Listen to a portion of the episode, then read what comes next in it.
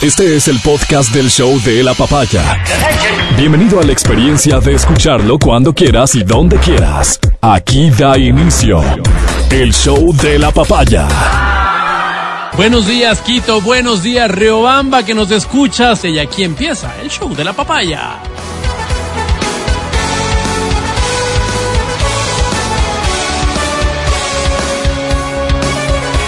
Buenos días, Adriana Mancero. Buen día con todos, feliz viernes, que se sienta esa actitud de viernes, oye, y que empieza también un, un nuevo mes. Tú viniste con actitud de viernes. Yo sí, siempre, siempre tengo actitud. Como medio perezoso. el lunes como medio no sé qué.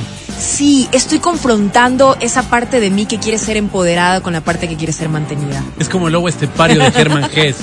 Hay dos lobos peleando dentro de Adriana Mancero y se te nota, se y- te y nota. todos lo tenemos, admítame. No, no, no, no todos. Quiero Eres ser tu la, se- caso. la señora de las lomas. Es viernes y se te nota, se te nota. ¿Cómo estás tú al otro lado de la radio? ¿Estás prendidísimo o estás con la misma lucha que Adriana Mancero? Aquí empieza el show de la papaya con todos y todas. Buenos días.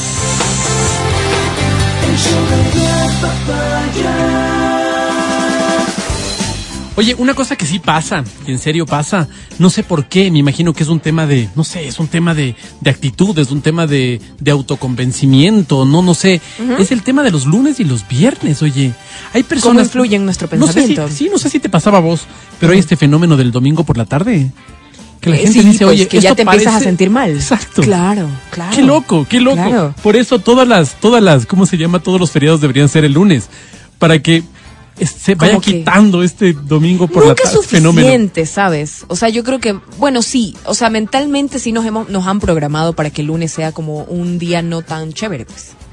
Pero depende, ¿no? También puedes desprogramarte para Claro, eso. claro, Pero, claro. o sea, una amiga me decía siempre como que, oye, no los lunes, los lunes son como que mis, mis días favoritos. Y luego, es mi día favorito, me decía. Y yo digo, ¿por qué? Qué rara Me decía, porque ese día es como que organizo mi semana, empiezo con toda, como que este puedo este la parte de las finanzas también las puedo organizar, hago pagos. Para mí es un día próspero, o sea, yo lo bauticé así, le dije, "Oye, me parece cool esa esa como que esa onda." Ella dijo, "Yo lo bauticé como el día de de organización." Y para mí es como a ella la motivaba. Depende, ¿no? Depende cómo Todo va lo, a lo depender, tomes. todo va a depender. Yo creo que mucho, mucho tiene que ver aquí la cultura. Sabes que vi en una investigación un dato que me pareció alarmante y es que la mayor cantidad de suicidios se da el lunes. Dios Imagínate, mío, es una ¿dónde locura. viste eso? Qué horrible. Vi en una estadística. Entonces, claro, te pones a pensar y dices, wow, qué loco esto. Claro, y los viernes, ahí está la, la famosa frase que, que le hemos hecho parte de nosotros, ¿no? Que debería estar en la bandera, en el escudo, en alguna parte. Es viernes y el cuerpo lo sabe. Claro, amaneces con una disposición diferente. Sí. Dices, bueno, último día de trabajo. Las personas que tienen su último día de trabajo. Todas las personas que no están en la industria de la diversión, por ejemplo. Porque esas personas deben decir, Por "Hoy supuesto. viernes y Por aquí a sábado y domingo tenemos largo y duro. Tienen otra- bien, otra dinámica. Otra dinámica, pero hay razones científicas para odiar los lunes, ¿sabes? A ver. O sea, tal cual lo que tú dices. Porque los patrones de sueño se alteran. Imagínate, si dormir es súper importante, claro, las, las horas de sueño que no tienes durante toda la semana no las repones después. Es mentira eso. Claro. ¿Sabes? Que, ah, que estoy, hoy voy a dormir todo el domingo porque voy a reponer lo que no he dormido la, toda la semana. Eso es mentira, eso no existe. Eh, el cambio súbito también, o sea, el, el estrés en los trabajadores, estos científicos descubrieron que todos los días sin ser los viernes eran igual de complicados para una persona promedio. Entonces, imagínate, regresar del fin de semana son súper densos porque tienes toda una semana por delante laboral Claro. y, y llena de, de carga. Entonces, otra de las razones, la tercera es que te sientes peor sobre ti mismo. Porque los fines de semana están asociados no solo al descanso, sino también al cuidado personal. Entonces, cuando regresas este, al lunes, es como que no te hace sentir tan bien, porque además vienes de un fin de semana donde de pronto tuviste excesos, no comiste tan bien. Entonces, tienes una carga mental también media. media Oye, yo tuve una experiencia ahí. alguna ocasión, trabajé, me acuerdo en esa época para la decimosegunda ronda petrolera en el Oriente. Entonces, em, la, la, la forma en que trabajábamos, nosotros trabajábamos mucho los fines de semana, que era donde podía estar la gente, la Ah. gente, tenemos gente que estaba, eh, podíamos reunir a la comunidad. Sí. Trabajábamos para la consulta previa en esa época. Y resulta que, claro, era una locura porque no sabías en qué día estabas. O sea, todos los días te levantabas y te decían, oigan, hoy no hay mucho trabajo. ¿Les parece si nos tomamos libre hoy? Bueno. Ya, buenísimo. El siguiente día no, ahora tenemos cuatro comunidades que han confirmado, así que hay que trabajar. Entonces sabías en qué día estabas. Claro, claro. Entonces, claro, había personas, en, en los pueblos a los que ibas, las comunidades a las que ibas, todas tenían gente.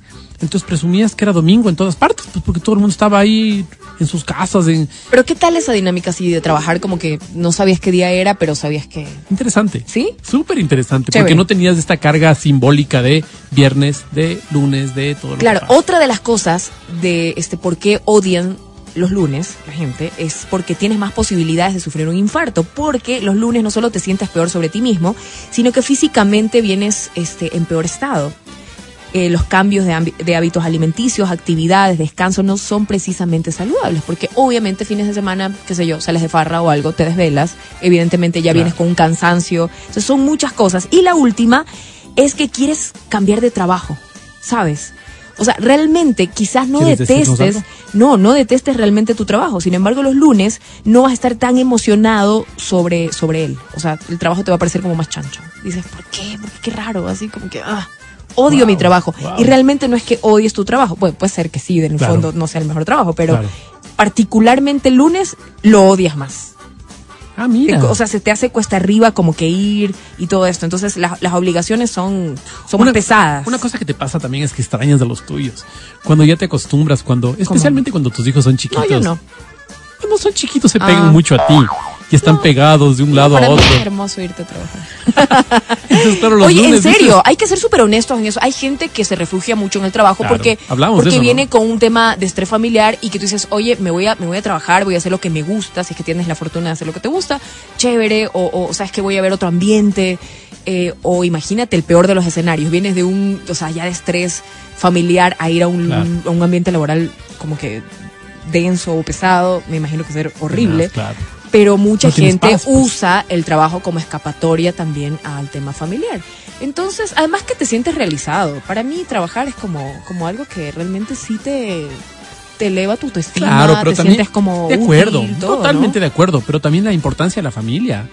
O sea, cuando llegas al, al- al sábado y puedes estar con la familia y puedes hacer cosas con la familia, es muy bonito porque puedes compartir Sí, ¿no? cosas que no has compartido la semana entera y escuchar cosas y el desayuno es un poquito más largo. Para quienes tenemos la posibilidad de tener eso, porque Sí. hay personas que dicen yo no puedo, Que no pues, desayuno. porque juego fútbol, porque entreno, porque tengo que trabajar, porque abro mi negocio, por lo que sea. Ajá. Entonces hay personas que no pueden, pero para los que podemos hacer esto, ve, no importa si el desayuno es un desayuno con huevito o sin huevito, lo importante es que te puedes dar un poquito más de tiempo para ah, sentarte con los guaguas a ver la televisión, a salir al patio a calentarte un rato, a broncearte, a lo que sea, ¿no? Lo cierto es que hoy no es lunes.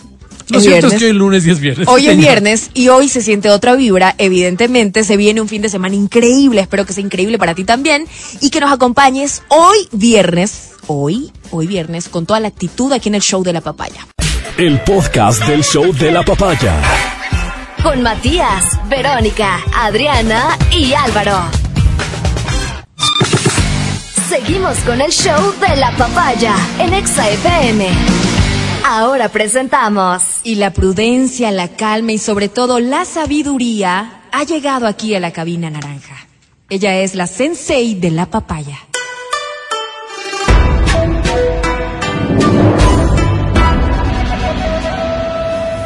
Verónica Rosero.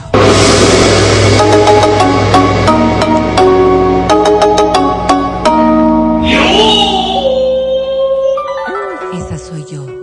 Feliz viernes, feliz inicio de semana, feliz julio. Feliz fin de semana. Preparen mis regalos, que el lunes es mi cumpleaños. Ah, Oye, antes de que empieces vos, déjame decirles a las personas que estaban atentas a la historia que después de la Sensei vamos a retomar esa historia. lo de la demanda por pensión alimenticia, ¿sabes? Sí, señor. Ah, perfecto. Ahora, este tema que me parece importante que lo vayamos a tratar junto a ustedes, porque quizás muchos padres están pasando por una difícil, difícil circunstancia, que es el enfrentamiento constante con los hijos por los problemas para superar ciertos inconvenientes de imagen. ¿Cómo de imagen? de imagen que tienen los hijos, de cómo, por ejemplo, de cómo los estereotipos pueden ir marcando en ellos ciertas conductas que en muchas ocasiones también chocan mucho con lo que los padres pueden pensar que es positivo. Les voy a poner un ejemplo que es básico, la moda. Ah, Ok. Temas como claro. la moda. Puede venir el cuidado del cuerpo, ¿verdad? Puede venir estos estereotipos que para unos son verdaderos, eh, verdaderas formas de vida. Eh, O de expresión, cuidado. la música también, o tiene que ver con un tema físico. Sí, porque vamos a hablar precisamente de estas claves para ayudar a superar los problemas de imagen. La Dios música mío. no está encajada en aquello, Pero pero, por la música es que andan vistiéndose con raro pasar. y sí, cosas puede pasar, claro Ah. que sí, puede pasar. Pero ¿qué es la imagen? ¿Cuál es el concepto que nosotros tenemos de imagen? Fatal. Claro, Se viste. em, el número de, de adolescentes que van atravesando problemáticas de esta naturaleza va creciendo todos los días. Lastimosamente debemos reconocer que este es un problema social. Un problema social que se enfrenta a un sinnúmero de, de, de aristas. En principio, digamos que es la cabida en los entornos sociales que son más importantes para los adolescentes, que no necesariamente son los padres ni la familia. Pero en cambio, esto de pertenencia o, o esto de incorporarse o esto de, per- de, de, de verse identificados con otros grupos o de formar parte de un grupo y las redes sociales allí cumplen un rol, un rol muy, muy importante. Importante. Claro, porque las redes sociales son como el escenario adecuado en donde tú puedes proyectarte o en donde tú puedes mirar cuáles pueden ser los pasos que quisieras cumplir. Ahora, la adolescencia por, de, de por sí es un- una circunstancia en la que se reflejan muchísimos cambios físicos, Claro, ¿no? claro. La adolescencia Sí, sí. es esta etapa en la que no eres niño y tampoco eres adulto normalmente. Ahí Y cuando No empiezas nada, en esa Limbo raro. etapa, hablaban antes de los 11, 12 años, cuando ya no eres un niño, pero tampoco eres un adolescente pleno. Claro. No estás desarrollado. La Y- pre, y- la. Y entonces allí, eh, cuando Uber, pónganse ustedes simplemente a ver cómo era en nuestra época para buscar ropa en esa etapa. Media rara. Era la ropa de niños que ya no te gustaba porque era de niños y la ropa de adolescente que no te quedaba porque no estabas en una sí, talla sí, adecuada. Pero vos creidísimo que te quedaba. bueno, sí, claro. Salías mamarrachón a la Estabas en una época rara, ¿no? Donde no, no, no encontrabas ni siquiera tu estilo, pues. No, pues no no. sabías si vestirte como niño o vestirte como más grandecito, o sea, todo súper raro. Y, Muy raro. y- y estas cosas se fueron corrigiendo en la moda porque vieron que había un nicho que tenía que cumplirse. Hoy encuentras ropa de distintas Para formaciones para todo el mundo. Ya, ya tú ves para todo el mundo. Pero en cambio, desde el aspecto psicológico, esto todavía sigue allí. A lo que me refiero.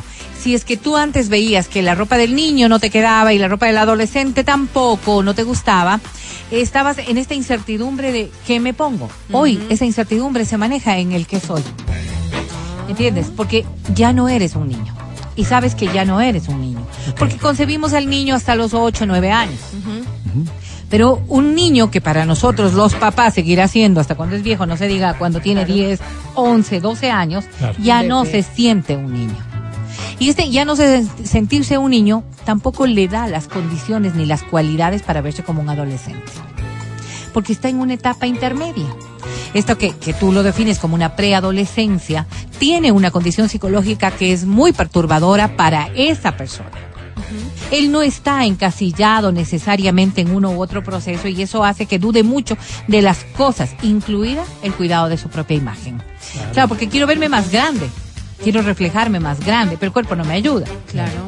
Y, y eso es una condición natural. No, cuerpo y en las niñas ahora también, ¿no? O sea, hay, hay memes, incluso este, hablando de ese tema, de que las niñas ahora lucen mucho más como, este, no sé, la imagen se ha deteriorado, deteriorado un montón, porque yo recuerdo que a los 14, a los 13, por ahí, yo me vestía todavía como una niña.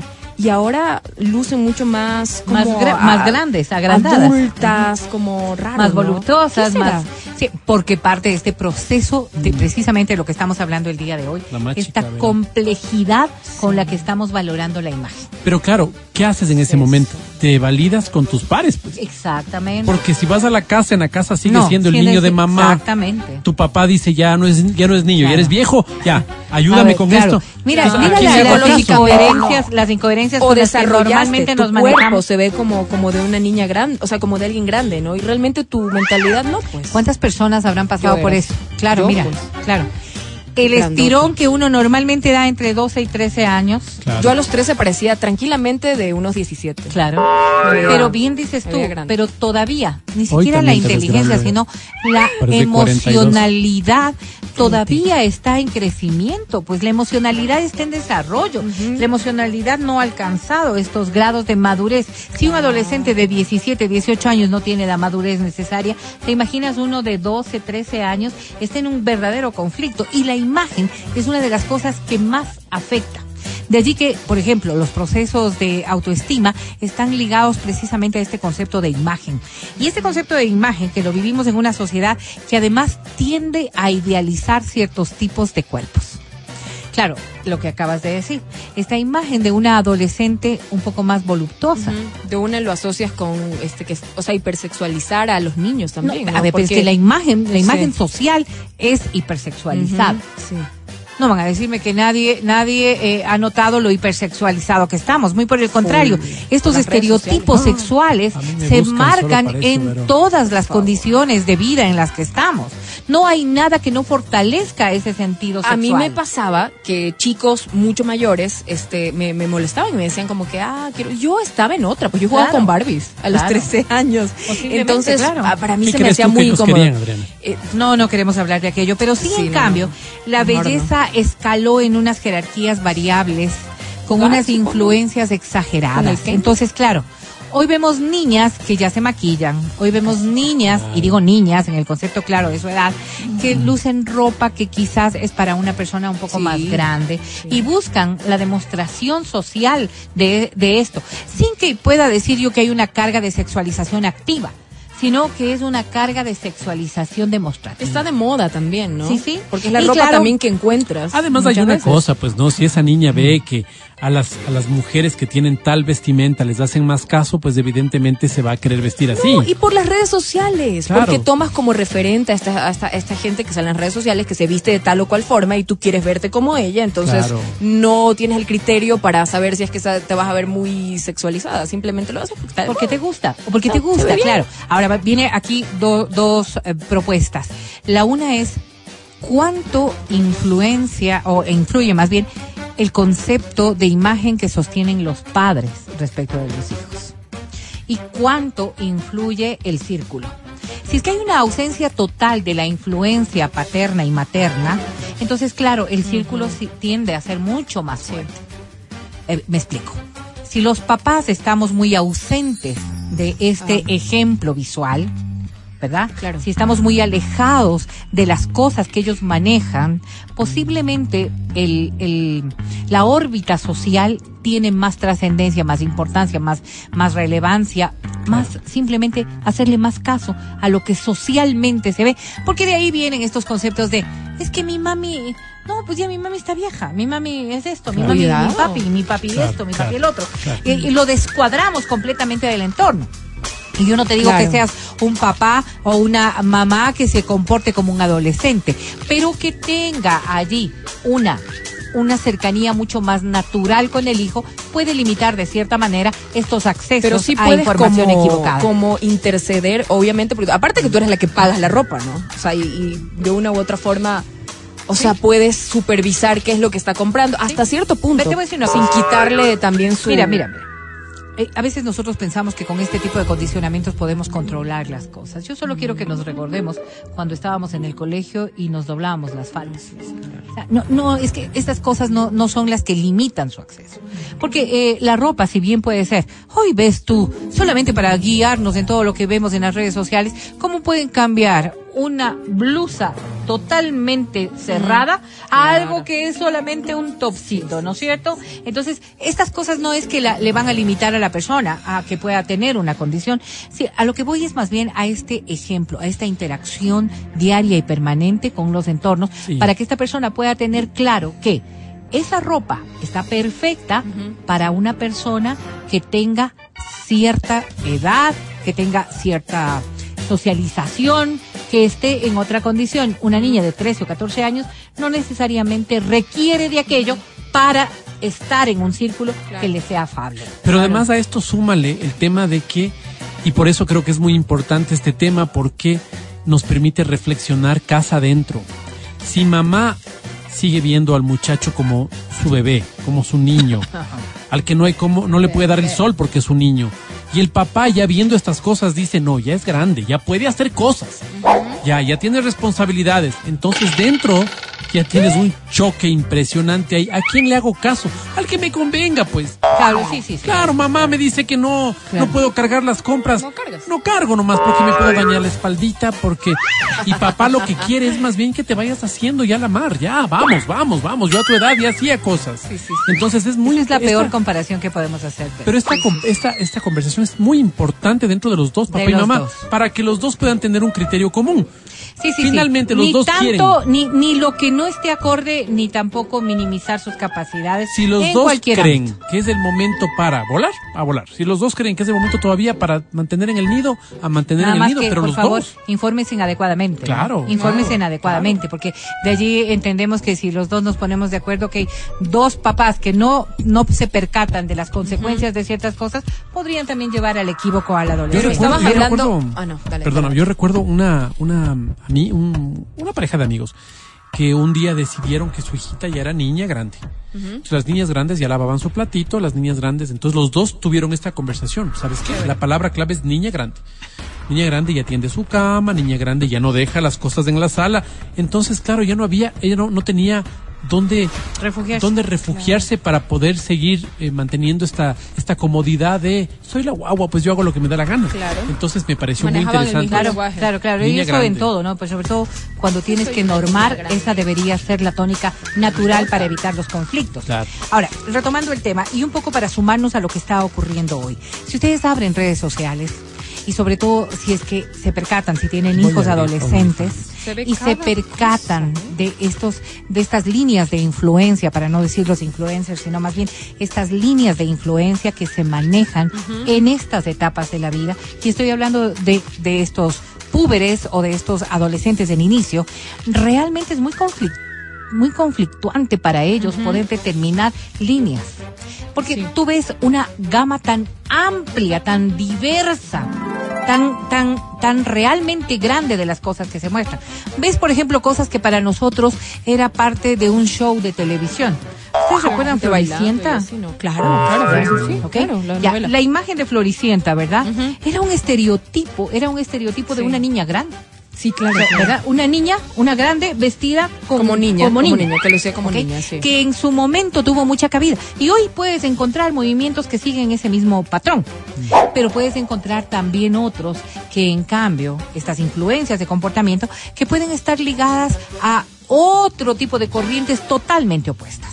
Pero a, a la par de aquello, podemos encontrar tantas, tantos subgrupos sociales eh, con sus propias imágenes que se reflejan y que se autodefinen. Estética. Desde claro. el cabello, Sí, sí. desde el color de Pero la si nosotros, pues, Vero, o sea, desde- igual no te defines, ¿no? En la adolescencia, vas probando como de todo un poco. No, no, pero te defines en el momento en el que estás. Claro, es. claro. Yo recuerdo la época que este de los hemos, que todo el mundo se cortaba el pelo de cierta forma y no sé qué, y te duró un tiempo. Claro. Luego vinieron los, este, Vale me estaba contando la otra vez. Los había bikers, una, ¿no? había una, una tendencia estos que se vestían todos como raros, flo- los, Los Floggers. Riders. Floggers.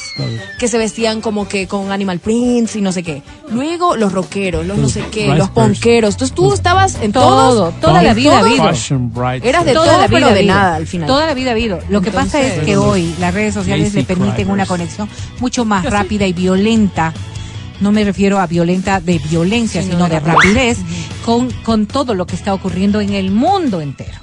Entonces, claro, hoy encuentras esta diversidad. Te defines, sí. Te defines dos días, pero te defines. Sí, sí, sí. Por eso es que logras o buscas Pero identificarte de esta manera tan, tan fuerte, ¿no? Los padres nos hemos dado cuenta cómo nuestros hijos han ido cambiando. Antes los cambios podían durar unos meses, hoy pueden durar semanas tan solo. Pero estos cambios generan dejarlos. también estos problemas de imagen que podrían desvirtuar en cambio en algo que es su propia autoestima. Mientras no De se allí- tatúen, no se hagan este este piercings y cosas así como que muy chiquitos, todo bien. Y mira que, se puede- vistan ha- como habrá padres quienes digan no tienen no tengo problema que se lo hagan desde muy pequeños. Y ahora Hay otros padres padres que que digan, digan, perdóname, que cuando se vista como quiera, como así, pues. Ya, claro, Le vamos a ver a la abuelita y anda Claro. rotoso ahí, parece mendigo con esos Exactamente. Y pantalones. se resisten un montón porque, Porque este tema de, este- o sea, les cuesta mucho cuando les dices, no es la ocasión para que vistas, te vistas así, o no puedes ir al colegio pintado el pelo. pues. Ahora mira, hay mucho conflicto en algo que se genera como imagen eh, de los padres respecto de los hijos. Antes decíamos, eh, educa con el ejemplo, ¿ok? Y puedes encontrar madres muy demostrativas en su imagen. Conozco una. Qué ¿Ya? horrible, pero. ¿sí? que a sus hijos no les permiten. Peor si es que es una hija. Porque saben a lo que se pueden exponer. Entonces, este predica con el ejemplo se vuelve realmente un verdadero conflicto familiar. Los padres, sobre todo, Porque dicen, cuidan mucho claro, ese- ese Porque tema. te dicen, ah, ¿y tú? ¿A dónde? Y tú sí, y tú sí. Fíjate lo que es un padre Yo que sí. tenga una esposa muy demostrativa y con, una sí. hija a la que no le permitan. Entonces ahí vienen comunicaciones muy claras, ¿no es cierto? Yo sí. Sí. Tú no. A ver, ¿y por qué estas explicaciones y estas cosas? Cuando nosotros nos radicamos en una, en una cuestión como la que acaba de decir Adri, como un ejemplo tan solo, pues no logramos los resultados que quisiéramos.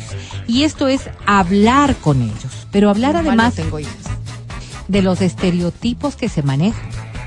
Y aunque no esté bien hablar de los estereotipos con, con relación a la belleza, eso es lo que se da en la sociedad y lo que hay que corregir. Y estas cosas son las que hay que ir cambiando poco a poco. Y estas cosas son las que los adultos tenemos que ir entendiendo un poco. No es una persona que se viste de negra, una persona dark, Sí, que decíamos sí, antes, ¿verdad? dar- las darks. Que, que es una persona negativa. ¿Entiendes? No es una persona que se vista de esta manera o que, que, que se tatúe. Pero ¿y si sientes que, es- no es le una favorece persona negativa. el corte de cabello? Aparte se está vistiendo de una forma que, o sea, a ti te choca un montón. ¿Cómo le dices a tu hijo? ¿Sabes a mí qué me dijo? pasa eso ¿Sabes con el dijo? corte de cabello. Yo digo, Porque no, no te es- queda ese peinado. Le voy Ese diciendo es- tres ese años. Es, y no ese es tu concepto de belleza. Claro, Claro, ¿sabes lo que dijo no la Andrea Pérez? bien. ¿Sabes lo que dijo la Andrea? La Andrea dijo, eh, refiriéndose a una persona que tenía la misma duda, decía, oye, mi hijo, mi hija, se viste, es que es mamarracho para Sí. vestirse, es mamarracho para Sí, vestirse. como Y yo sé que no le lo queda, lo que yo oye. quiero es que no le critiquen, que no le vaya mal. O sea, mi, esa es mi, mi misión, no otra. Yo, yo no quiero que se burlen de él. Sí. Y lo que dijo la Andrea fue, déjale, no va a aprender por ti. Claro. Porque en este momento no te hace caso a ti, tú eres la mala de la película. Pero además Deja porque- que lo ridiculicen afuera, va a doler. No, es que necesariamente ahí hay Pero dos ¿cómo evito. Pero eso? así- No, es que no tienes por qué. Pero Puedo así ser- es donde va a pasar. Pero va- puedo ser honesta y decirle, No, a mí, para mí, Eso, a mí o no sea, me mi gusta. criterio no se no te ve es, bien. No te hagas. Mm. ¿Entiendes? No, y con más ganas lo hacen. Por supuesto. O sea, creo que siempre, ¿no? E- e- esto de... De dice blanco y ellos negro, pero es por porque ha llevarse sido toda la vida y es parte de este proceso de, de crecimiento, porque somos la autoridad y la rebeldía es innata en un adolescente, entonces no hay forma de que él pueda concebir que tú estás en la razón. Pero puedes llegar a acuerdos. Es decir, cuando vayamos a la iglesia o, visit- o de visita donde Sí, la abuela, sí, sí, sí. vamos de tal forma o, o sí, así. ¿ya? absolutamente. Y cuando vayas a tus reuniones o lo que sea, vas como tú Absolutamente. No me das ni permiso. Vamos a hacer Bueno. una cuestión que es válida. Por ejemplo, donde hay norma. Si en el colegio hay norma, el uniforme, por ejemplo, cómo llevarlo, ¿entiendes? Si es que en el colegio hay norma de determinada circunstancia, De no ir con, Eso con se cumple. y cosas. Claro. eso se cumple porque es, es enseñar límites. Claro, pero ahí estás de un problema, porque dices, claro, hay norma escrita ahí. Hay norma. Podemos ver que está la norma escrita. Voy a la iglesia y ¿dónde está la norma? A ver que me No, no, enseñen no, la No, norma. hay norma, pero hay es normas, eh, es que es- esas son, son Bueno. diálogos. Hay norma escrita, hay norma moral, hay norma ética, hay O, ser- norma o social. será que a ti te convienen las normas porque Sí. no te gusta como me viste? Te voy a decir algo que es importante y es que los padres somos los que ponemos norma y límite. Claro. Si es que ese concepto no, se, no sea Y radicalizado. más Claro. adelante, Entonces, si él quiere hacer lo que él quiera, o sea, con su con su ¿Cuándo es imagen, más pero adelante? mientras viva en mi casa, o sea, tiene que respetar Entonces eso, el pues. guau de 17 años va a querer largarse. No, pues que se vaya, pues. No, no, no. Pero no, ya le no. estás diciendo las cosas como son. O sea, mira, cuando si es que nosotros Obviamente sí, no se van sí, a ir. pero nosotros tenemos que ir poniendo límites siempre, Marta. Sí, pero te Sí. digo, no hay cuando tú me forma de dices que, que eso no norma, vayas. Ajá. yo a mí me complica porque, Porque yo digo, no eres perfecto. una persona que Pero va en contra cambio, la si norma. no, No, si no te pones fuerte decir. en eso, va a hacer lo que se le da la Sí, gana. entonces pues. la- más claro, ¿qué norma ni qué norma? Cuando vos quieras, mamá. Ya. Ok, entonces, esa es la norma. Claro, entonces, Esa es la Yo me hice piercings a los entonces me amargo 15 yo años. Me hice y no piercings hay de- este diálogo, ¿me No, entiendes? no, No, no, hay. que- sí, sí, tienes el toda tema la de los razón, piercings, yo tuve un problema súper grande con mi papá. Él decía, aquí, o sea, me, te voy a contar por qué no quiero que te hagas piercings. Primero porque me hice en la lengua y era súper peligroso. Claro, eso Él tiene- decía, tiene me da miedo que te vayas a demasiado. tragar el piercing, literal, te vayas a morir o algo. Y él me dijo, mira, hagamos una cosa, dame el piercing, entrégamelo. O sea, que se cierre la herida, todo lo que quieras, este, este, y todo bien, puedes irte a tus reuniones. Pero mientras tengas el piercing puesto, no te vas. Y lo que yo hacía, obviamente al principio era me sacaba, pero me compraba otro y me lo ponía allá. Y luego le dije, papá, quiero que sepas que igual yo me lo estoy poniendo, porque él me vio. Un día me olvidé de sacarme y me dijo, ¿y no que te lo voy a sacar? Y le dije, no. Entonces me dijo, ok, entonces, ¿cómo hacemos? O sea, me estás mintiendo. Me lo saqué. Y más adelante me lo volví a hacer, pero ya después. Pero hay como que llegar a acuerdos, porque Sí, igual o lo sea, no es, no tan sencillo como, como decir las cosas y que así se van a ejecutar. Eh, Parte de todo un proceso, parte de todo un proceso. Es cierto que en los adolescentes lo peor que puedes es tratar de imponerle de la noche a la mañana algo. Pero Hay cosas que sí tienen que tener una línea vertical y no hay más. La jerarquía es una línea vertical. Los límites los marcas tú como padre, porque así, así tiene que ser. ¿Y por qué tiene que ser así? Porque así como eh, tú puedes definir ciertas cosas, tienes responsabilidad de cuidado, tienes que cosas que no responsabilidad son negociables. de cosas que, que tienes que proveer a este adolescente Y y entre esas es generar responsabilidad. Yo creo que hay cosas que se comunican. Sí, yo te comunico que mi función sí. es esta, esto, esto, tengo que velar por ti. Tal vez no lo entiendas. Y lo entenderás mañana, ojalá que lo llegues a entender, pero este momento con los Así recursos que es. tengo, así es. Así es. Exacto, y punto. Así pero cuando es. le siento a conversar, tiene que haber un marco de negociación. Sí, por supuesto, y de escucha. Sin embargo, ese así es, si es que tú lo racionalizaste adecuadamente, porque una cosa es que tú le vayas y le digas Pero te preguntan, ¿por qué? un límite ¿Por qué? loco Pero que quiero saber por qué. porque a ti te dio la gana, ¿entiendes? Porque a ti te dio la ¿No gana. se frustra? No, no, me estoy refiriendo a que si tú te, te po- te- le impones un límite loco porque a ti te dio la gana y no a Ah, racionalidad, ok. puede ser muy conflictivo y puedes tenerlas de perder siempre porque él, él, porque yo creo que es así, no es suficiente. Pero hay circunstancias como las que tú ponías el ejemplo. Vestir bien para ir a la iglesia. ¿Por qué vestir bien para ir a la iglesia? Porque Respeto. socialmente, socialmente, este es un sitio en donde se manejan ciertas condiciones que tienen que ser respetadas. ¿Qué tal si yo voy con pijama a tu fiesta? Claro, es una falta de Sí, respeto. ¿no es Claro, cierto? entonces vamos, vamos encontrando como papás y lo interesante sería encontremos espacios también para que él pueda vestirse. Porque mira, no la la iglesia no Claro, tiene no- una regla no escrita. quitarle ya, pero mamá me acaba de dar una, una razón y me acaba de decir lo de la pijama que me parece muy válido. quieres. Ok. Pero dame un espacio, mamá, ¿Tus porque fiestas? resulta que solo Sí, mis sí, sí. fiestas son para vestirme ahora ni en la casa, porque Ah, en la casa cualquier también. rato asoma la tía. Entonces dame un espacio. Sí, sí, por Entonces yo creo que lo interesante Además, sería aquí. verás, yo, yo te voy a recomendar que le permitas experimentar. Que le permitas experimentar. que encuentre su estilo. Porque que es muy su- complicado que para él, así como nosotros que nos quedamos con vacíos en el, en el futuro, ¿no es cierto? ¿Qué hubiera pasado si? Ese que hubiera pasado si puede estar relacionado también con este tipo de, de cosas como la imagen. Y es muy complicado que luego lo resuelvas porque ya es algo que pasó y ya necesitarás otro tipo de ayudas. E igual, por ejemplo, les voy a decir esto que para muchos padres puede resultar lo que están viviendo y para otros cuestionable. Hay ropa que a criterio de ciertos grupos sociales deberían ponerse exclusivamente las personas que tienen cuerpos perfectos. Ah, claro. Mándeme.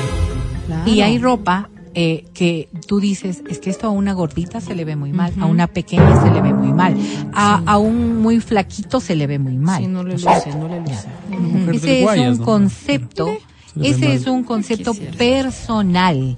Este es un concepto subjetivo personal que está marcado por tu forma de ver las Claro, cosas. es complicado para no crear Entonces, inseguridades a futuro. Si es que tú piensas que esta forma de vestir solo se le ve bien a una flaquita y mi hija tiene un poquito de peso, o mi hija es muy gordita, tiene que experimentar. Ah. No hay amor que valga el hecho de que esta persona no pueda enfrentar, visualizar Sí, y pero, quizás pero, pero simplemente se acordemos como bien. sociedad algo.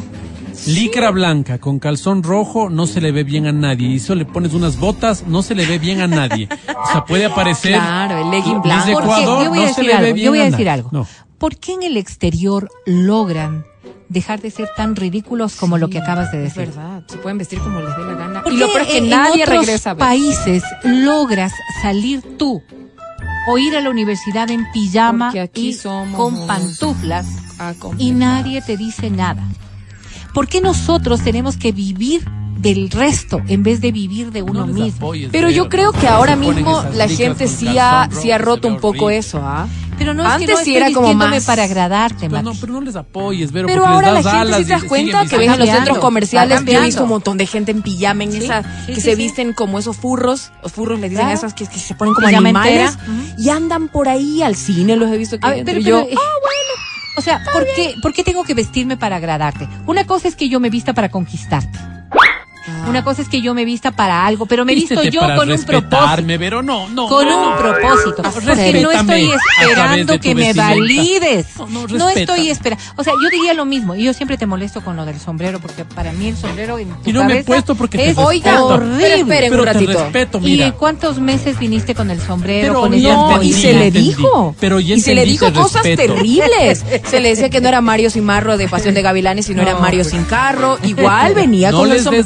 Adriana. tenía Se ponen como, esos licras blancas con calzón rojo. No les des como ese Fíjate. feeling, ese feeling de, de adolescente que cuando le dices no te pongas se pone. Eh, ¿cómo así venía el Matías. Hasta Claro. que le, le dejamos mira, de mira, decir. mira, yo les voy a decir algo. cambió. ¿Cuántas mujeres no les gusta ver a los hombres con el pantalón en media nalga?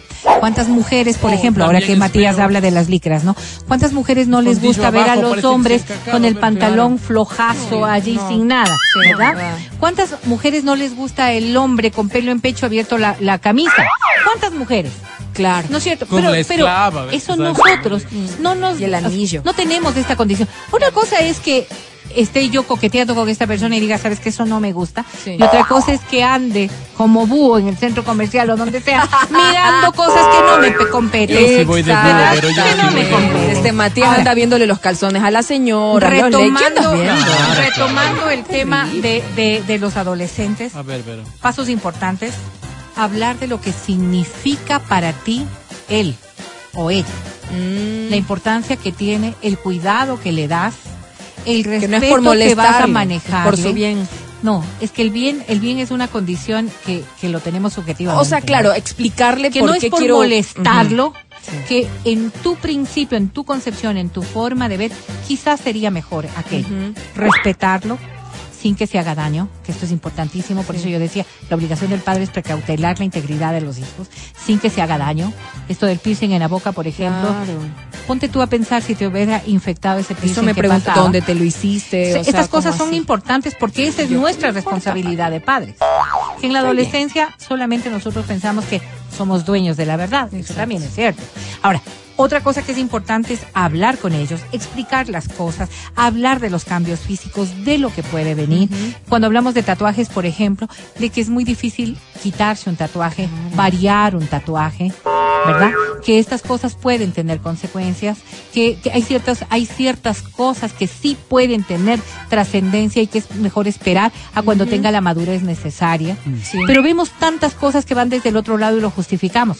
Operaciones de cirugía plástica en niñas que son Claro, muy no, muy no, pequeñitas a pedido de ellas y con permiso de padres. Regalo de cumpleaños, bueno. estas cosas tienen que ser validadas adecuadamente. El uso de redes de redes sociales responsables. Si tú no sabes qué es lo que está mirando un adolescente, normalmente qué es lo que pasa, ¿sí? Tampoco sabes qué es lo que le está influenciando. Si es que vemos cambios en su comportamiento, en su vestimenta, saber qué le está orillando a esos cambios. Entender, tener paciencia, respeto, pero que cuando tienes que meter la mano, poner límites y ser tajante, también hacerlo. Ibas a decir. Firme. Cuando nosotros, cuando nosotros escuchamos estos consejos en la radio, en la televisión, decimos, ¿y cómo será en la casa, no? Porque muchos vemos que hablan cualquier cosa, claro, pero leyendo de cualquier parte, casa adentro es un desastre. Yo quiero decirte a ti que me estás escuchando, si oíste esto de Verónica Rosero, hazle caso. Tiene dos hijos que son preciosos, educados, son tan No, racionales, igual, son personas igual. O sea, fantásticas. todos hemos cometido errores y así vamos. No, no, no. eh, y esta y este consejo que nos das y esta aclaración que nos das y esta observación que nos das viene de tu experiencia. Por algo la sensei de la Totalmente valorable. Estás escuchando el podcast del show de la papaya de Exa FM. En este mundo cada vez más loco con cada loco zafado de coco. Noticias locas, noticias locas, noticias locas. Lo que aquí haya contadas en la papaya. Pensión alimenticia a su ex y descubre que no era el padre biológico de su hijo. No. Por medio de TikTok, primero se viralizó un video que, en el cual se expone brevemente el caso con imágenes. Y dice, mi mamá demanda a mi papá por la cuota alimenticia y el juez mandó una prueba de ADN. No es mi papá biológico y me quita el apellido. Ante los millones de reproducciones y comentarios de personas que querían saber más sobre este caso, este usuario identificado como Kevincito Qué vencí. dio a conocer brevemente la historia en un video más, donde dio pormenores del caso. Mis papás se separaron cuando yo aún era un bebé, porque mi mamá le había sido infiel a Clara. Mi papá era militar, por lo que lo veía cada cuatro o seis meses.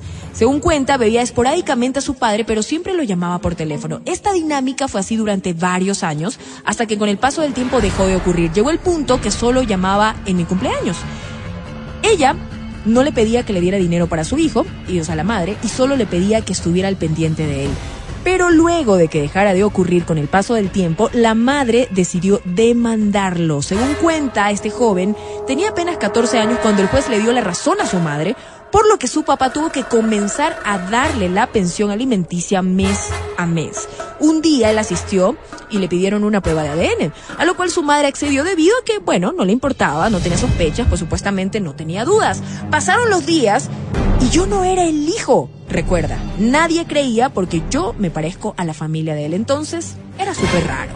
Tiempo después, le realizaron una nueva prueba de ADN y le aseguraron que no eran compatibles. Es decir, no era el hijo biológico de su padre. Un mes Wow. después, sin saber qué pasó entre sus padres, le informaron que su padre le había quitado su apellido legalmente. Esto para evitar que lo volvieran a demandar por pensión alimenticia. Y aunque comprende que lo haya hecho, asegura que le dolió de forma sentimental, pues lo hizo por temas económicos y que no se lo dejara por amor. Y, y Adriana Mancero preguntaba y preguntábamos justamente antes de empezar el programa y le decimos, ¿qué harías vos? Este momento te enteras que tu papá no es tu papá. Ya no ¿Qué harías? ¿Qué harías? Me encantaría ya que me nos encariñé. conteste 099-2500-993. Adriana Mancero decía, Yo no buscaría a mi padre biológico. Sí, eso, o sea, eso, eso estaba pensando. Como que yo qué haría. No, pues mi papá es mi papá con el que me crié, con el que crecí y ya. No me interesaría buscar ningún padre biológico. Pero me dieron una idea espectacular. Y me dijeron, oye, pero ¿qué tal si tu papá es millonario? O sea, tu papá, papá, biológico. Y yo dije, oye, qué loco, no se me había ocurrido. Este, Qué idea, pensemos qué tipo de, de, de, de padre tenía. Pues, ¿no? Oye, de pero vos qué persona harías? que eres. Pac, millonario, dueño de no sé qué, ya, pues sácale la herencia. oye, pero vos te enteras que tu papá no es tu papá. ¿Qué ¿No? haces? Yo agradecerle que mi papito lindo me ha criado. nada más. Pero no buscas al biológico. No. ¿Por? ¿Para qué? Para saber quién es. ¿Para qué? El señor. Ahora, ¿Para ¿sabes? No. ¿sabes dónde creo? Y si es millonario, pero... ¿Sabes dónde creo que puede sea, cambiar la, la, la tónica? En un papá maltratador. Porque dirías, estoy, estuve aguantándome palizas y maltratos de un descon- de un tipo Claro, que no claro, es. claro. Quiero a mi papá bi- biológico que seguramente no, está por ahí. Pero cuando lógico, tienes, pero cuando tuviste una infancia sana, cuando una persona papá. respondió por ti, es tu papá. mi pues. papá, sí, no, no tiene sí. otro. Padre no es solamente el que, el que engendra. Engendra. Eso Qué dicen, no, el, que dices, sino el Fer. que cría. No, pero es que si te pones a ver en la, la, la, la vida nos ha enseñado Claro. que los padres eh, entregamos tanto en el día a día, ¿no es cierto? O sea, padre, papá y mamá, me refiero yo. Eh, Son tantos, tantas acciones, tantas eh. Sacrificios también y renuncias de parte del Renuncia, sí, pero también, o sea, has compartido tanto, tantas alegrías, tantas vivencias, Obvio. tantas cosas. Uno cuando cuando es padre sabe lo que significa un hijo para uno, ¿verdad? Pa- pa- yo creería que la mayoría de personas lo conciben como yo.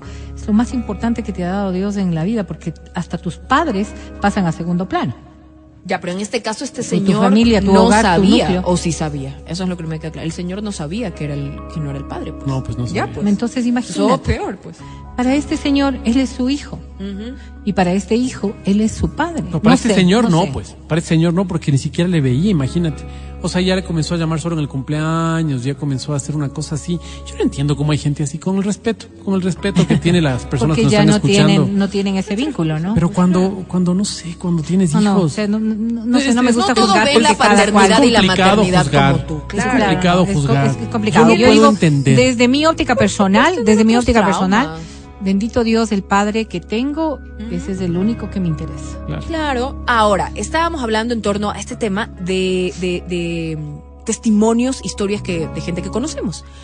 Yo conozco una muy cercana de una muy buena amiga mía. Este, ella, ella pensó que el padre era cierta persona. Este, este chico estuvo en el baby shower con todas las de ley, este, pasaba su pensión, todo un buen tiempo. Y resulta que luego, eh, no sé, parte, familiares de este chico, como que tuvieron su- sus sospechas. La niña nació ojos verdes, azules, no sé, blanquísimos, y él nada que ver. Hicieron la prueba y se dieron cuenta que evidentemente no era su hija. ¿Qué hicieron? La demandaron a ella. Ella tuvo que pagar y reponer todo, todo el tema este, de lo que él había dado de pensiones, desde la, o sea, devolver cunas. Les estoy contando absolutamente todo, devolvió todo. Era un año donde del embarazo, o sea, digamos los nueve meses del embarazo, ¿Y quién- más quién hizo el año, devolver? este, él la, dema- la, la demandó a ella porque este ya había dado una cantidad, este, importante. Entiendo que cuando hay Y este él- tipo él de cosas no hay ella- esa. ella le- el- le devolvió, aunque, no seas el padre, mientras estás en el transcurso de la de la gestación, Pero los padres le que- devolvieron, le devolvieron una, cuestión- cierta era cantidad. más que bien él- una cuestión, yo una creo, cuestión ¿no? interna, sí. Porque le devolvieron lo que gastó en, la, en los gastos, todo tema médico, le devolvieron este cuna, el tema del baby shower. Bueno, fue un relajo. Y demandaron al otro padre. Y, y claro, bueno, ahí no, el, hijo no tenía nada que ver porque era un recién nacido. Pero en el caso del Mati, nos está contando que también se enteró Sí, sí, sí. después de un buen Pero, tiempo. pero tengo otra historia. A ver. Esta historia es loquísima. Cuenta, cuenta. Se conocen cuando ella ya tenía un hijito y este hijito tenía un año de nacido. ¿Ya? Entonces él decide hacerse cargo del hijito y dice, no, yo quiero, ve, porque tenía él, el bebé tenía el apellido de ella. Y dice, no, este niño va a tener mi apellido. Entonces van a hacer el trámite en el registro civil y el niño tiene su apellido. Cinco años después ¿Qué? se divorcian. Ah, Es- no era, pues. Es que evidentemente no era porque claro, él le conoció cuando tenía un año de nacido. No era. Ah, pero claro, lo adoptó, Claro, digamos. Lo adoptó. Sí. O sea, le O sea, dijo le- yo. le dio su apellido. dio su apellido. Ok. Y, le di- y se divorcian. El hombre moría por este niño. Entonces él estaba dispuesto a dar la pensión sin ningún problema. No era Perdóname. hijo biológico de él. Pero era por una cuestión Pero de él, afecto. él le de había dado su apellido. Le había dado su apellido. Cuando era pareja de su madre. de ese su hijo. No te imaginas cómo luchaba para verle, porque ella dejó de... No, ya no le ves porque no es tu hijo. ¿Y por qué o no sea, le pagas. ¿Y por qué no le demandó? Ay, Pagas, qué- pero no le qué- ves. Qué feo. Tenaz, oye. Sí, sí. Ah, yo creo que como estos casos cada uno conocerá historias de verdadero Claro. dolor.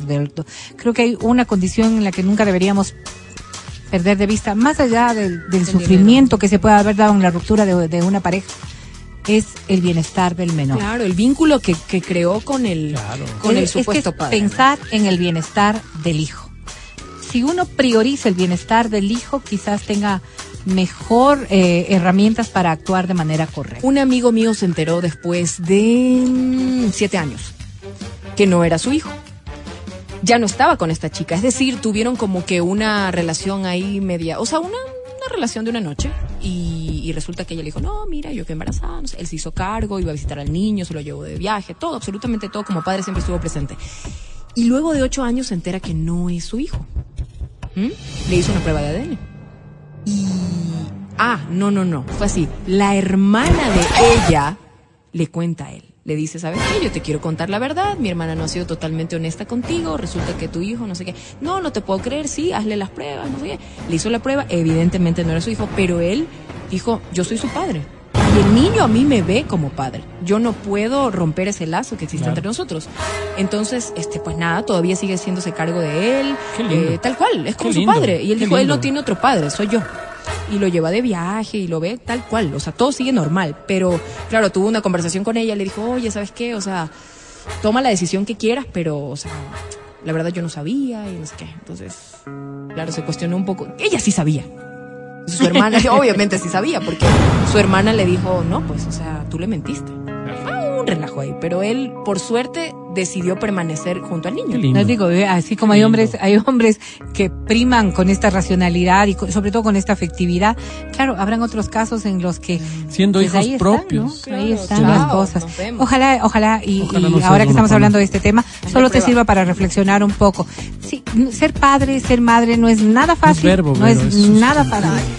Pero vaya, vaya que es la cosa más bonita que te puede dar Dios en la vida, si es que has decidido hacerlo o si es que en la Pero vida te tocó. padre- Ahí estamos. Vamos a una pausa, retornamos. No te vayas a mover, ¿y ¿sabes por qué? Porque ya vienen los premios para que tú puedas participar en este Canta Cholo Baila de este viernes. El podcast del show de la papaya. Llama a cabina. Sí, sí, sí, sí, sí, llama. Oh, llama cabina. Llama cabina.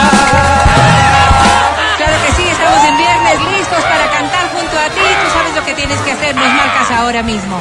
25 23 290. ¿O qué otro número? 25 59 555. Decía yo cargados de premios porque este fin de semana será ese mega concierto que has estado esperando tanto tiempo. Adri, ¿qué vas a regalar? Vamos a regalar entradas para CNCO, la despedida. Entradas para el concierto que es mañana, el concierto más grande de reggaetón, un festival, el concierto de Urban Fest. ¡Wow! Entradas para Andrés Calamaro. Bien. Y también entradas al cine. Obviamente también tenemos la merch de Exa FM. Tenemos puntas de basura para autos, marca Exa. Y paraguas o para todo, marca Exa. ¡Wow! ¡Wow! ¡Wow! Ya sabes wow. lo que te puedes llevar ahora mismo y por eso iniciamos. Canta. Canta, cholo, baila, suelta la varón. Me han advertido que ahora no solo vas a cantar, es que no vas a poder quedarte sentado, vas a a bailar. Este es para ti. Mueve esas caderas, Matías Dávila. Me encanta esa música de Va. Hola. Si supieras. ¿Cómo estás? ¿De frejo lo Te ves igual. Te ves igual. Dos de frejo. Hola. Hola. Qué linda estás. Gracias. Te ves igual. Te ves igual. Hace tiempo que yo no Y de tu mixto, por de ti. Visto He buscado Un te chiflecito llamar. sin marca. Hoy te cortó. Si supiera Pero mi limonada amor naranjada. por ti, mujer, me desespera. No puedo llevarlo a mi manera. Es como sufriendo una condena. Mi corvina nomás. Quiero Ay, se equivocó. regar tu piel. ¿Así? ¿Con qué viene la bandera? Cántala fuerte, cántala fuerte que no te Oh, escucho. mi amor, Eso. Sabes, ¿Qué sabes, cosa? te quiero ver ¿Sí? en mi canción. Pueden callarse, por favor, déjenme oír. Mi mi canción. Vamos, vamos, tú puedes. Cada paso, un respiro es para ti. Me he entregado tu camino, no soy de mí. Si supiera Lindo. mi amor por ti, mujer, me desespera. No puedo llevarlo a mi manera. Es como estar cumpliendo una condena. Gracias, mundo. Eso, bien, bien, bravo. Cuando hay música, cuando hay talento, cuando hay alegría, cuando desbordas de felicidad. ¿Cómo te llamas? Karen Ramírez, Querida Karen, ¿cuántos años? 28, ¿Soltera o Ya. casada, Karen? soltera. Soltera, ahora sí. Pero buscando, Karen. ¿No? Claro, siempre. Eh, no, de momento no. No me digas, ¿por qué? ¿Qué pasó? eh, acabo de salir de la relación y Cuando te refieres a acabo de salir, ¿hace cuánto tiempo, Karen? Hace tres meses. Ah, no, sí está poquito, pero bueno, digo, tres meses ya han sanado tu corazón. ¿O todavía duele, Karen? Mm, ya no duele, pero sí quisiera darme un tiempo para mí. Perdóname que nos metamos ¿Y en tu dolía, vida. Karen? No, no, no. Perdóname que nos metamos en tu vida, Karen querida. ¿Cómo se llamaba este señor? Darío. Mm, puerco, Darío y tú puerco. terminaron. Mal, pues, ¿no? ¿Por qué? Evidentemente. Puerco, por- ¿qué te hizo este cachos. puerco, Karen? ¿Por eso? Eh, no, ya estamos. Ya caímos en rutina, creo. Ya Ay, no, qué feo es eso. No le defiendas, Karen. ¿Qué hizo este puerco? No, no, no. Rutina, dice Mati. Perdóname, Karen, ¿a qué te dedicas tú? Normalmente, ¿qué haces? Eh, soy tesorera. Eres tesorera. ¿De dónde, Karen? O sea, tú pagas. Todo el mundo te quiere, todo el mundo te está aquí. Tienes ro- estás rodeada flores. de lambiscones, Karen. Exactamente, no quería decirlo así. ¿Perdón? Estás rodeada de lambiscones. Claro. No entiende nada. Ok. Digo, porque Pero dado que tú pagas ca- casi todo, todo el tiempo, la gente está como de buenas contigo para que les pagues. Claro, pues, querida. ¿qué premio quieres? La entrada al Ludo, ¿A dónde? Al Urban. Al Al Urban. Al Urban. Al Urban. Y yo creo que te la mereces, te soy honesta. Yo creo que te la mereces. Cantaste lindo, nos subiste el ánimo. Esta canción era para ti precisamente. Así Ahora es. sí, te presento a la academia. Karen, Cuando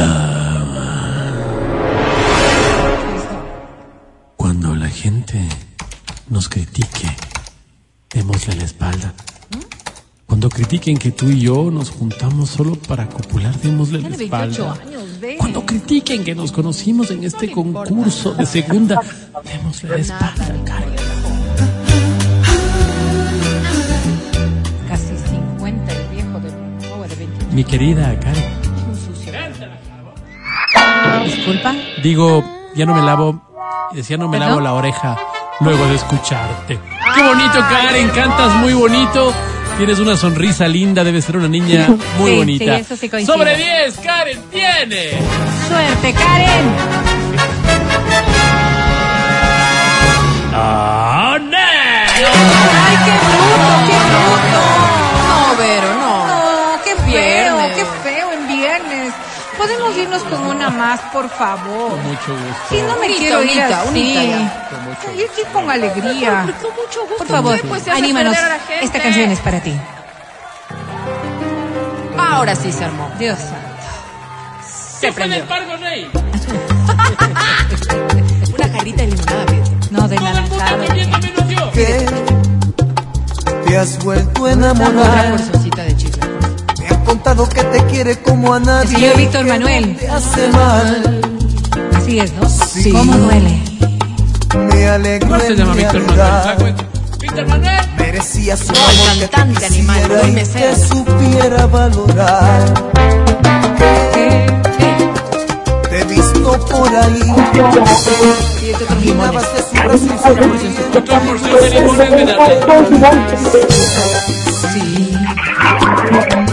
Mereces Vaya que tratado. ya. pero no puedo entender que tu alegría a mí me cause dolor. Donde vayas no te voy a preguntar. Una cosa solo quiero preguntar. ¿Cómo puedes olvidarte de lo nuestro y no ser igual. Cada vez digo, tengo otro amor. Y no puedo. Se trata de carne de la piel aquellos besos. Se trata de olvidar, tengo otro amor. Y no puedo. Se trata de ver en carne de la piel aquellos besos. Oh, Gracias, mundo. Despídete. Gracias, mundo. Terrible. No me yo. Gracias a ti, entonces. Qué bonito cantó. Qué bonito, ¿no? Qué bonito. Sí, sí, sí. Me animo mucho, me animo mucho. ¿Cómo te llamas? Eh, hola chicos, me llamo Karen Cubis. Karen Cubis. Discúlpame. ¿Te llamas Karen. Karen Kubi? Sí, Karen Michelle Cubis. Karen, Karen Michelle Cubi. Karen, ¿Cuántos, ¿cuántos- años? Ya, no, no Karencita, importa. Ah, ¿cuántos ya, no, no años importa, tienes? o sea, sí. 34. 34, Karencita. ¿En qué año naciste? En 1988. En el 88. Mira, ya va a ser matemáticas, qué eh, mi querido Mati. 99. Karen, ¿a qué te dedicas? Eh. Karen, tengo dificultades para escucharte. ¿Podrías hablarnos un poquito más cerca Dijo. y más alto? Sí, ahí me escuchan. Ahí te escuchamos mejor. Decía yo, ¿a qué te dedicas, Karen? Soy vendedora. ¿Y qué vendes? Y vendo mis productos para el hogar. Ah, Como mira. cama. Wow, todo para el, para el hogar. Ha- Hagamos una pequeña, una pequeña ayuda social, ¿les parece? a ver. Claro. Porque habrá muchas parejas que van a casarse, que están buscando Claro. amoblar su departamento y ahí está Karen. A ver. Mati, te escucho. A ver, mi querida Karen, cuéntanos, por favor, cómo te localiza la gente. ¿Qué esa voz? No sé, pues es vendedor. Ok, mi querida Karen. No importa, esta- qué pena, te perdiste nuestro espacio comercial. Está como difícil la comunicación, vamos a hacerlo muy rápido. Karen, querida, ¿qué premio quieres? Se lo perdí. Sí. Un trenito del cine, por favor. ¿Cuál es el plan? ¿Con quién vas, Karen? Eh, acá vimos en grupo con amigos aquí del trabajo. Qué linda, qué linda eres. Vamos a ver si tienes suerte, Karen, querida. Te presento a la academia. Academia, esa es Karen. Hola, Karen. Preguntar esas cosas. Busco. Busco. Deja de vender ahora mismo, Karen, por favor. Busco que me des la pasión que ahora me falta. No sé, remojar mi hombría en la humedad turbulenta, de la intimidad. Busco, busco paz, Karen. Busco paz. Pido mucho, Karen. Perdona, Karen. All that I have is all that you've given me. Querida Karen.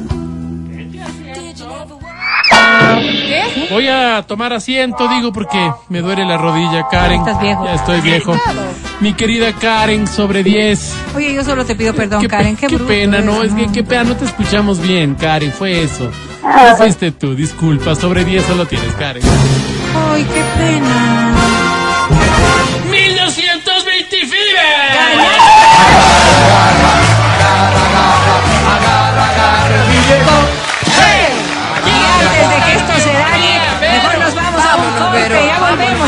de la papaya. Remojar decía yo.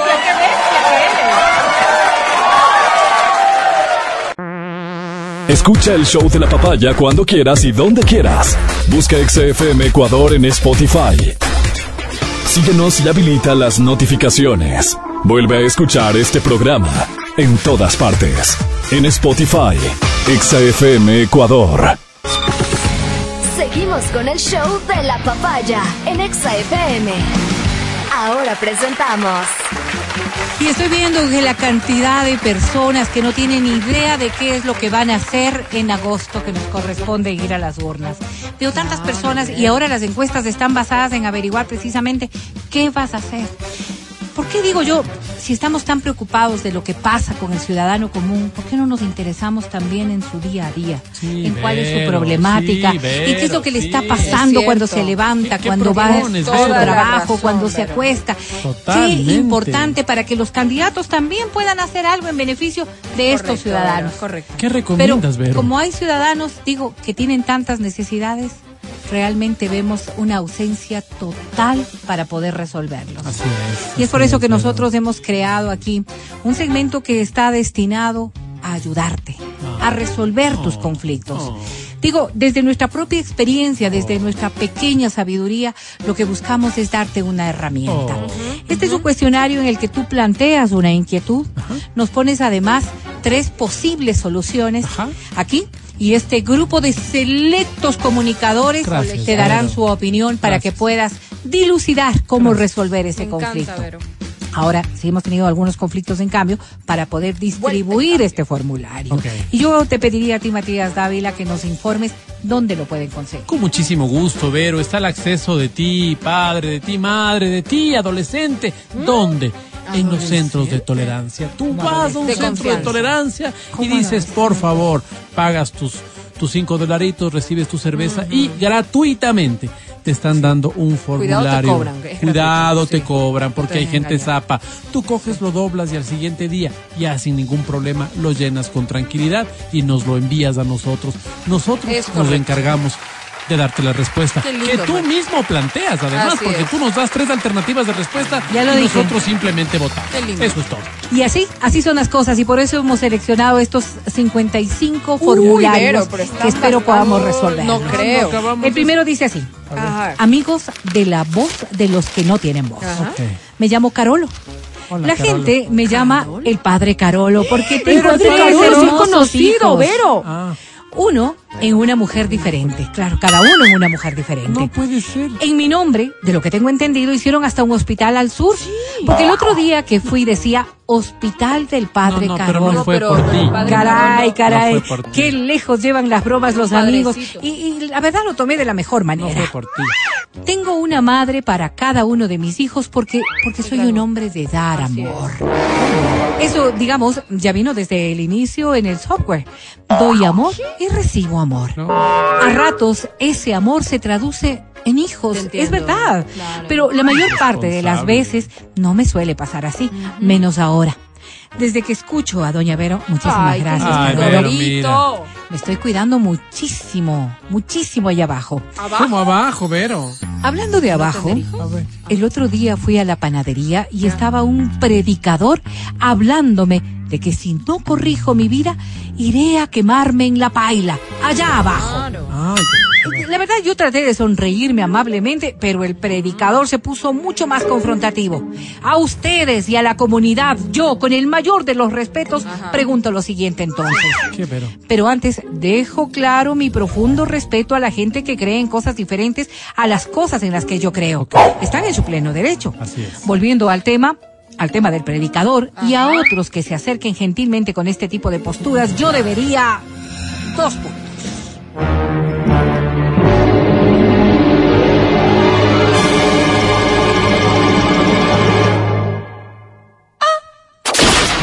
Sí, ah, invitarles a mi casa para dialogar de este Ah, tipo de bien. temas en la calle y tener bueno. siempre listo en el patio una olla de aceite caliente para meterles ahí adentro ¿Ya? y freírles con todo y creencia, dejando claro mi respeto, pero mi inconformidad con sus puntos de vista. Me parece Feo. viable. Aceptar con profundo respeto sus opiniones y sus juicios, porque hay que ser claros, ellos son tigres para lanzarse sus veredictos. Hacerlo en silencio y en posición de sumiso para luego, cuando se descuiden, embadurnarles el hocico de cemento, de cemento de contacto, para que ningún pedacito de suelo, que llamamos ¿Ya? Ecuador, perdón, para que ningún otro peatón deba tragarse semejante Ah, abuso. Y así hacerles el bien a este pedacito de suelo que llamamos Ecuador y al cual nos Qué debemos largo, todos. Vero, ya me perdí. Sí, la verdad. Sí. Cambiarme nomás de religión porque ya voy un montón de tiempo con la misma y luego pedirles que me adoctrinen. Eso sí, que lo hagan bien para yo también salir. Atento siempre, atento, Carolo. Yo me, Fuerte. yo, yo me perdería. Yo voy a pedir de inmediato a este consejo de sabios que puedan darnos a conocer su opinión.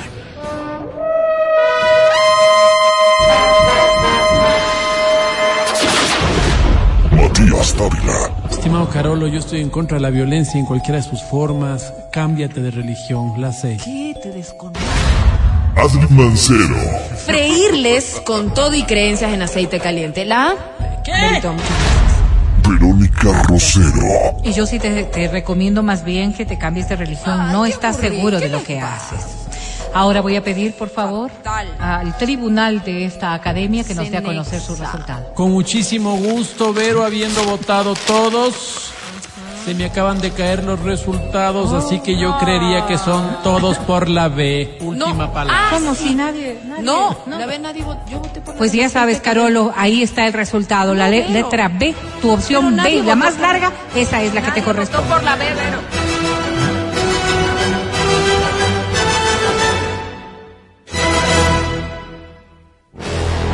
Rápidamente tengo otro formulario, amigos de la voz. La voz de los que no tienen voz, Vero. Me llamo Edison Osvaldo. Osvaldo es mi apellido. Les digo antes de que hagan algún comentario inapropiado de esos que se ha- hacen en la vida entera. He sufrido burlas de todos mis compañeros en la escuela, luego en el colegio, luego en la universidad y desde que tengo uso de razón es el mismo chiste. Esto no es nada agradable porque disminuye la poca fe que tengo en mí mismo. Así que les pido más bien evitar esos comentarios al respecto. Igual ya estoy haciendo el trámite en el registro civil para cambiarme el nombre y para mitigar este poco rutinario desenlace que tiene. Pedí que me cambien de Edison Osvaldo, escucharán bien, Osvaldo. a Osvaldo Osvaldo. Así cuando la gente me ¿Qué pregunte el nombre y yo repita que es Osvaldo, van a dejar creer, de creer que mis padres me quisieron hacer daño, sino que más bien pensarán que soy medio mudo y seguramente mi vida va a mejorar. Ya no llevaré esta burla de quién es el idiota que se apellida Osvaldo, sino que más bien dirán, creo que por mudo me pusieron, es un poco nervioso y así repite el nombre. ¿Entienden? Así recuperaré mi dignidad. Ah. Hablando de dignidad, les cuento que el otro sábado me encontré con la dignidad Rosero. Creo que es prima de ustedes. Vero, tu La verdad no la conozco. Puede ser, pero no la conozco. No sé si se acuerdan, pero estaba de candidata a la asamblea en el 92. Saludamos porque somos amigos y me enteré que ya no es del FADI, sino del Partido Social Pero Cristiano. ya no hay Fadi, pues ¿Y cómo se cambia el social cristiano? Si hay algo que me hincha, las que sabemos, es que la gente que se cambia de camiseta lo hace para favorecer Como sus intereses. Le puse mala cara, pero me gustaría llegar más allá. Con esta gente hoy en proceso electoral, yo debería...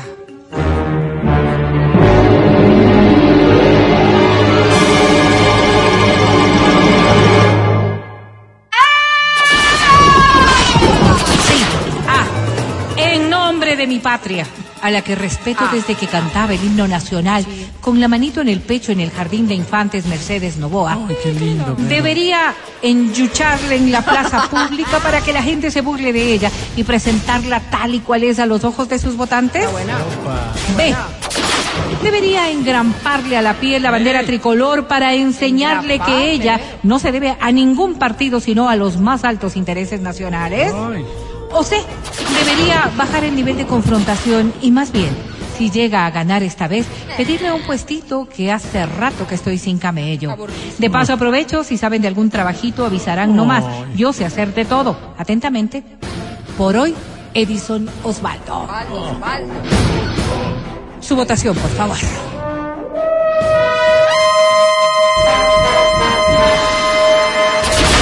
Matías Dávila, Ñaño lindo, la sé y pasarásme tu carpetita. Mancero, Yo por la de la engrampadora. Engrampadora. Engrampadora. Engrápado. No, engrampadora. Y yo también me voy por la C para no estar teniendo ninguna complicación con nadie. Ese es mi voto. Conozcamos los resultados, por favor. Dicho esto, mi querido Edison Osvaldo, Engrámpale. pásate por aquí por la radio. Alguna cosita te hemos de dar, mijo. No. Pero ¿y cuál No, es el pero resultado de tienes la que votación? decidir. Todos por la C, pues, pero Pues pásate esto fue por aquí. Amigos de la voz de los que no tienen voz.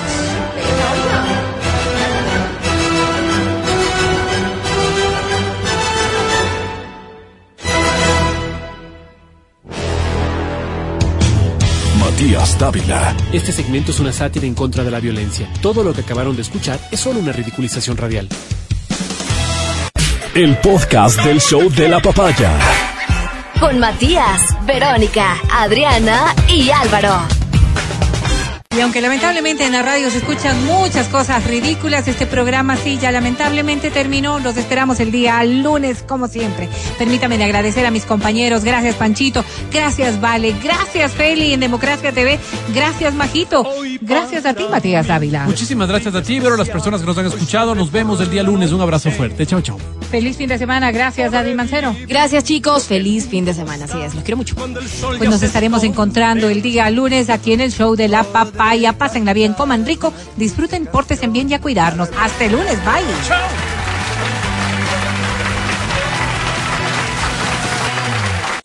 Hasta aquí el podcast del show de la papaya.